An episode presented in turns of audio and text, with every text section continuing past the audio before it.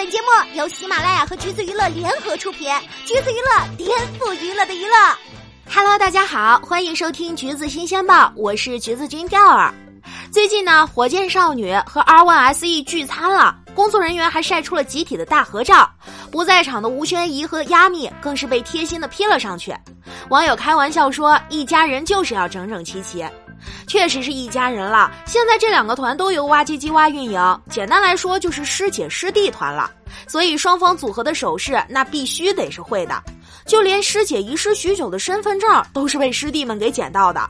其实呢，这个事儿是由丢身份证本人的杨超越发微博曝光的。捡身份证的是周震南和夏之光。夏之光捡到身份证之后，立刻就给杨超越发微信认证了。原来是丢在了安检的盒子里。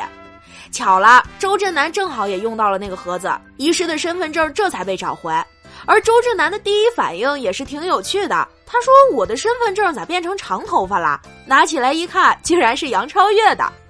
杨超越发微博表示感谢之后，夏之光还在评论里回复了。不过那声师姐喊的是有点犹豫啊，毕竟去年作为 X 九的成员喊的还是师妹呢，今年就成师姐了。而这件事儿呢，昨天还上了热搜第一。其实对于路人来说，这就是一件很巧、很好玩的事儿。但是呢，在粉丝看来，这个事情要具体分析。一部分粉丝认为是圈粉的，分享生活趣事的妹妹会给大家性格很好的感觉；还有一部分粉丝认为这微博就不应该发，发了就是让别人蹭热度。超越妹妹看到此情此景也是懵的，便在评论里问：“这不好笑吗？”谁能想到被粉丝给怼了？不好笑，这么明显的捆绑让我觉得你没自由。听完粉丝的言论，杨超越更懵了。妹妹试图劝粉丝理解，你换个角度想想，这又不是黑我的热搜。粉丝冷漠脸表示，我们不需要这样的热搜，很无趣。说实话，这个让爱豆本人或多或少有点小尴尬。杨超越也是有脾气的，哄着来不行，那咱就 battle 呗。我可以接受别人恶毒的言语，但是不希望喜欢我的人和那些骂我的人一样。这话分分钟就引来了粉丝的心碎，还有人都脱粉了。调儿呢，一直都是以旁观者的角度，没有特别深入的了解饭圈，所以呢，就是想真情实感的问一句：这事儿真有那么严重吗？反正那条感谢博下面的评论区已经成了战斗的前线，评论里吵得过于厉害。最后，杨超越删除了那条微博，还表示要关博几天。过了几个小时之后，杨超越可能还是觉得这事儿委屈，凌晨又发微博称自己不会被打倒，发完迅速删了，因为没编辑好。反正啊，折腾到最后，有意思也变得没意思了。其实呢，调儿跟超越妹妹一样，是同款的不明白，现在的饭圈都这样了吗？早期呢是公司教爱豆该怎么说话，现在怎么变成由粉丝来控制偶像的言语自由呢？当然啦，知道很多粉丝都是为了自家爱豆好，怕别人吸血嘛。但这也得分情况呀。首先，这个是杨超越本人分享的他认为的趣事；再者，路人看了也觉得很有意思呀。最后搞到删博，是真的挺没必要的。毕竟杨超越的性格大家也都知道，就是比较接地气儿、开朗的艺人，喜欢在微博和粉丝们分享生活小事儿。比如工作人员被误会是粉丝，以及平时和爸爸的聊天截图，他都会晒出来，也从来不打码。结果这事儿一闹，不知道超越妹妹以后还会不会分享这种生活小事儿了？可千万别成为千篇一律的广告博主啊！毕竟现在很多明星的微博都是各种发广告，日常却只在 ins 上发。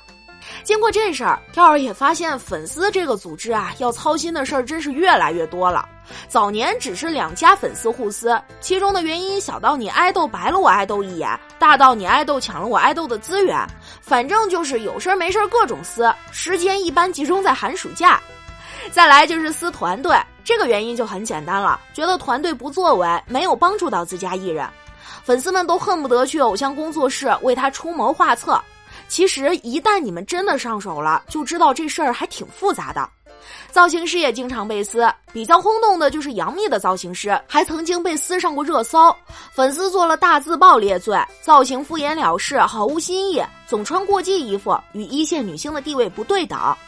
翻了翻杨幂之前的造型吧，确实是有点千篇一律，款式材质没有什么太大的差异，频繁出现在各种不同场合的背心裙，不会出错，但是也很难出彩的红白配色，造型师也难免会躺平认潮了。还有不专业的品牌方也被 diss 过，就比如施华蔻工作人员直播的时候 diss 朱一龙，你懂的。粉丝迅速上线开撕，施华蔻官博先是发声明道歉，但粉丝仍然不满意。道歉声明既没有公章，也不艾特本人和工作室，这算什么？于是品牌官方再一次发了一份更加正式的道歉声明，这次有艾特，而且还有了公章。反正啊，就是只要对自家偶像不好的一切存在都会被撕，大家的一致目标都是为偶像战斗，竭尽全力保护他们不受委屈。但是现在呢，让爱豆本人受委屈的人却成了粉丝，嗨，主要啊就是粉丝们太操心了。下面这些话呀，得说过有一万多遍了。希望所有的粉丝都能在追星的同时，不要忘了属于自己真正的生活呀！不要过于真情实感的投入，也不要觉得自己对于爱豆来说有多重要，或者臆想他有多惨，甚至去说有多了解他。因为你只是从屏幕上看到的他，顶多也就追追现场，私下也没有过什么接触。